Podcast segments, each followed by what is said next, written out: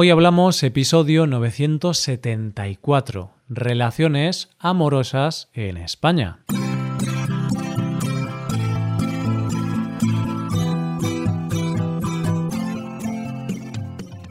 Bienvenido a Hoy Hablamos, el podcast para aprender español cada día. Si te gusta este contenido y aprender con él, creo que puedes aprender todavía más si te haces suscriptor premium. ¿Por qué? Pues porque con la suscripción premium podrás ver la transcripción del audio, ejercicios y explicaciones de este episodio y también podrás escuchar un audio exclusivo a la semana. Y si le dedicas tiempo y empeño, creo que puede ayudarte a mejorar tu español y alcanzar el nivel que deseas. Puedes hacerte suscriptor premium en hoyhablamos.com. Hola oyente, ¿qué tal? ¿Cómo estás? Hace poco leía en alguna red social una frase que decía, culpo a Disney por mis altas expectativas en el amor. y es que es cierto que Disney, la literatura o todas las comedias románticas del mundo nos han dicho que la única forma de amor es conocer a una persona, enamorarnos profundamente, casarnos, tener hijos y ser felices para siempre. Pero las relaciones amorosas en nuestro país son realmente así. Hoy hablamos de relaciones amorosas en España.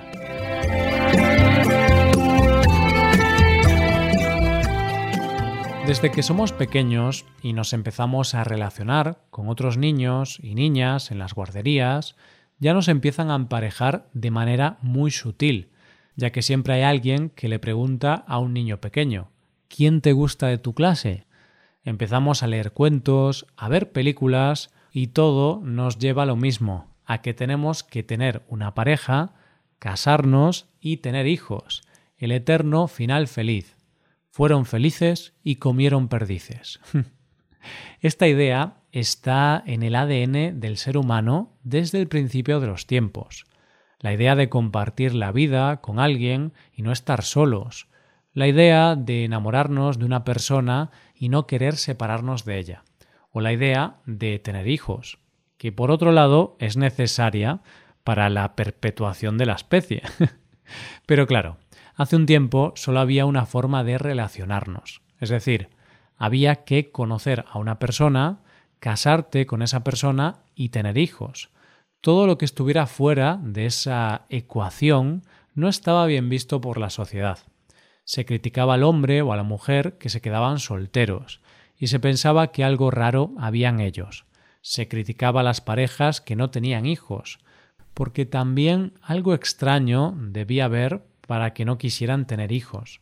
Y por supuesto se criticaba a los que se divorciaban, ya que esas personas ya estaban marcadas de por vida. Por no hablar de las mujeres que decidían tener hijos solteras, que eso ya era pecado mortal.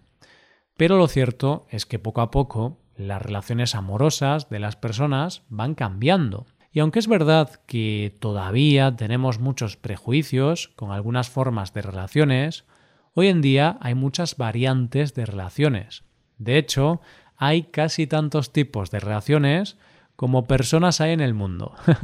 hay parejas que se casan, hay parejas que viven juntas, hay parejas que deciden no vivir juntas, hay parejas que tienen hijos, hay parejas que no, hay gente que decide vivir sola, hay personas que deciden la soltería, pero con hijos. En fin, hay muchos tipos de relaciones amorosas. Y hoy vamos a hablar precisamente de eso, de cómo han cambiado las relaciones amorosas en España. Haremos una especie de radiografía de la sociedad española en lo que a relaciones se refiere. ¿Tienes pareja, oyente? ¿Y cómo os conocisteis? Perdona, oyente, no es que quiera meterme en tu vida privada, es que la forma de conocerse de los españoles está cambiando. Hace un tiempo lo más normal era conocer a alguien en el trabajo, en una discoteca o porque te presentaban tus amigos a esa persona. Pero aunque todavía hay mucha gente que se conoce así, lo cierto es que las nuevas tecnologías nos han dado una nueva forma de conocer a tu pareja. Hay muchas aplicaciones para conocer gente Y aunque la verdad es que muchas personas las utilizan para el sexo o para las relaciones esporádicas, las estadísticas dicen que el 40% de las parejas españolas se han conocido a través de alguna de estas aplicaciones o de forma online. Es más, una de cada cinco parejas que se casa en nuestro país se ha conocido a través de estos medios. y es que si lo piensas bien, cuando entras en alguna de estas aplicaciones, las posibilidades son muchas. Hay mucho donde elegir. Así que lo lógico sería pensar que a más opciones, más posibilidades de encontrar a tu pareja ideal. Pero en esto, como en muchas cosas de la vida, hay una cierta paradoja, ya que dicen los expertos que al tener muchas opciones nos volvemos más exigentes y al tener tantas opciones nos bloqueamos y no somos capaces de elegir. De hecho, los expertos dicen que la cifra óptima para elegir es entre 5 y 9. Por encima de eso, nuestro cerebro se bloquea y no elige. Así que si estás en una de estas aplicaciones, tómatelo con calma si quieres poder elegir. Da igual cómo busquemos a nuestra pareja o cómo la encontremos. Lo cierto es que la mayoría de los españoles tomamos la opción de emparejarnos y pasar nuestra vida con una pareja. Eso no ha cambiado mucho a lo largo de la historia. Pero lo que sí ha cambiado es que la mayoría de las parejas deciden vivir juntas y no casarse. Prueba de ello es que el número de bodas va bajando un poco todos los años. Y así, las últimas estadísticas que hay sobre las bodas dicen que se celebraron 163.439 bodas en 2018, lo que supone una caída de casi un 6% con respecto al año anterior. Antes las parejas se casaban muy jóvenes y por la iglesia. Eso era lo más común. Pero esto también ha cambiado. La mayoría de las parejas deciden casarse por lo civil. Casi el 80% de las parejas lo hacen de esta manera frente al poco más del 20% que lo hace de manera religiosa. También la edad media para casarse ha cambiado. Y si hace 10 años las mujeres se casaban a los 31 y los hombres a los 34, ahora las mujeres lo hacen a los 35 y los hombres a los 38. Para esto puede haber muchas razones, entre las que destacan que se tarda más en encontrar pareja o que se tarda más en tener estabilidad económica, porque como todos sabemos, las bodas pueden ser muy bonitas y muy emocionantes, pero también muy caras, ya que el precio medio de una boda en España de 130 invitados ronda los 20.000 euros, sin contar el viaje de novios, también conocido como la luna de miel. La sociedad ha cambiado en las prioridades, y si antes las mujeres tenían como prioridad tener una pareja e hijos, ahora las mujeres tienen también entre sus prioridades el trabajo, lo que hace que la edad de tener hijos y el número de hijos de las parejas también esté variando con los tiempos. Las mujeres españolas son las mujeres europeas que menos hijos tienen y que tardan más tiempo en tenerlos. De hecho, la edad media está en los 30 años. Aunque también somos el país europeo con más proporción de madres primerizas por encima de los 40 años, en torno al 7%. Y la media de niños que tienen las españolas está entre uno o dos hijos. Mucha gente piensa que tienes tu pareja, te casas, tienes hijos y se acabaron tus problemas en cuanto a las relaciones.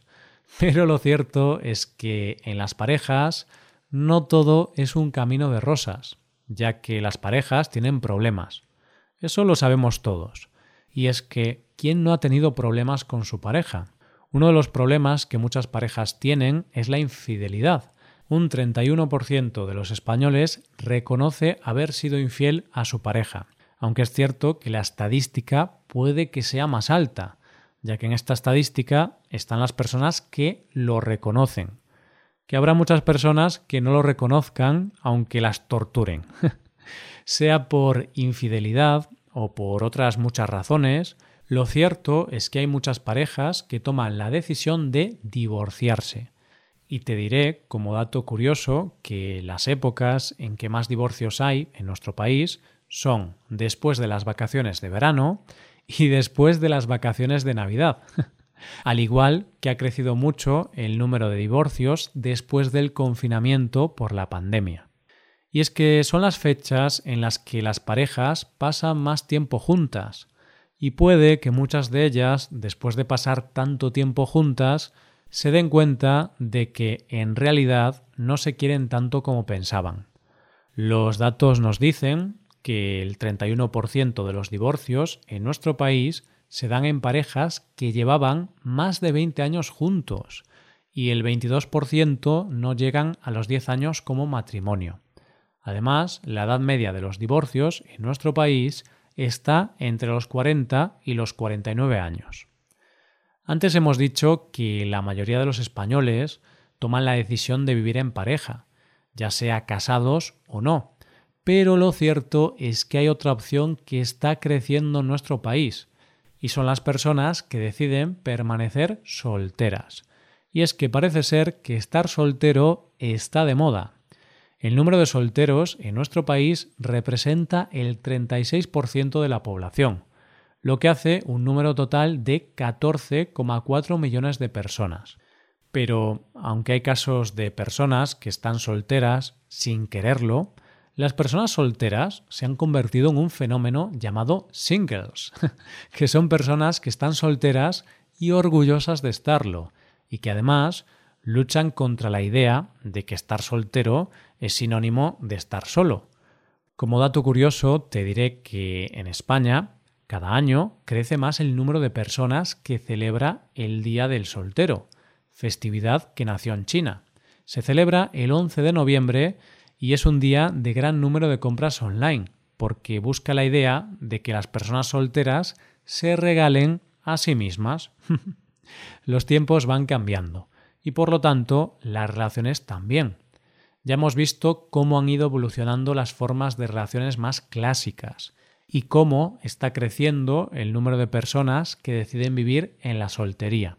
Pero lo cierto es que cada vez hay más tipos de relaciones y es por eso que cada vez hay más gente que opta por variantes como las relaciones abiertas, que es cuando la pareja acepta aventuras con terceras personas, el poliamor, cuando la pareja no es exclusiva y acepta otras personas en su relación, los swingers, que hacen intercambios de pareja, los que optan por la opción llamada en inglés living apart together, que son pareja pero viven separados, otras muchas opciones. Decía Phoebe en Friends que todos tenemos nuestra media langosta, pero lo cierto es que Claro que podemos encontrar una media langosta, pero también podemos querer tener varias medias langostas. Ninguna o que nuestra media langosta seamos nosotros mismos. Y es que lo que está claro es que cualquier forma de amar es válida siempre y cuando no hagamos daño a nadie. Así que, oyente, celebremos el amor, sea de la manera que sea. Hasta aquí el episodio de hoy, y ya sabes, si te gusta este podcast y te gusta el trabajo diario que realizamos, nos ayudaría mucho tu colaboración. Para colaborar con este podcast puedes hacerte suscriptor premium. Los suscriptores premium pueden acceder a la transcripción y a ejercicios y explicaciones. Hazte suscriptor premium en hoyhablamos.com. Muchas gracias por escucharnos. Nos vemos en el episodio de mañana, donde hablaremos de expresiones en español. Pasa un buen día. Hasta mañana.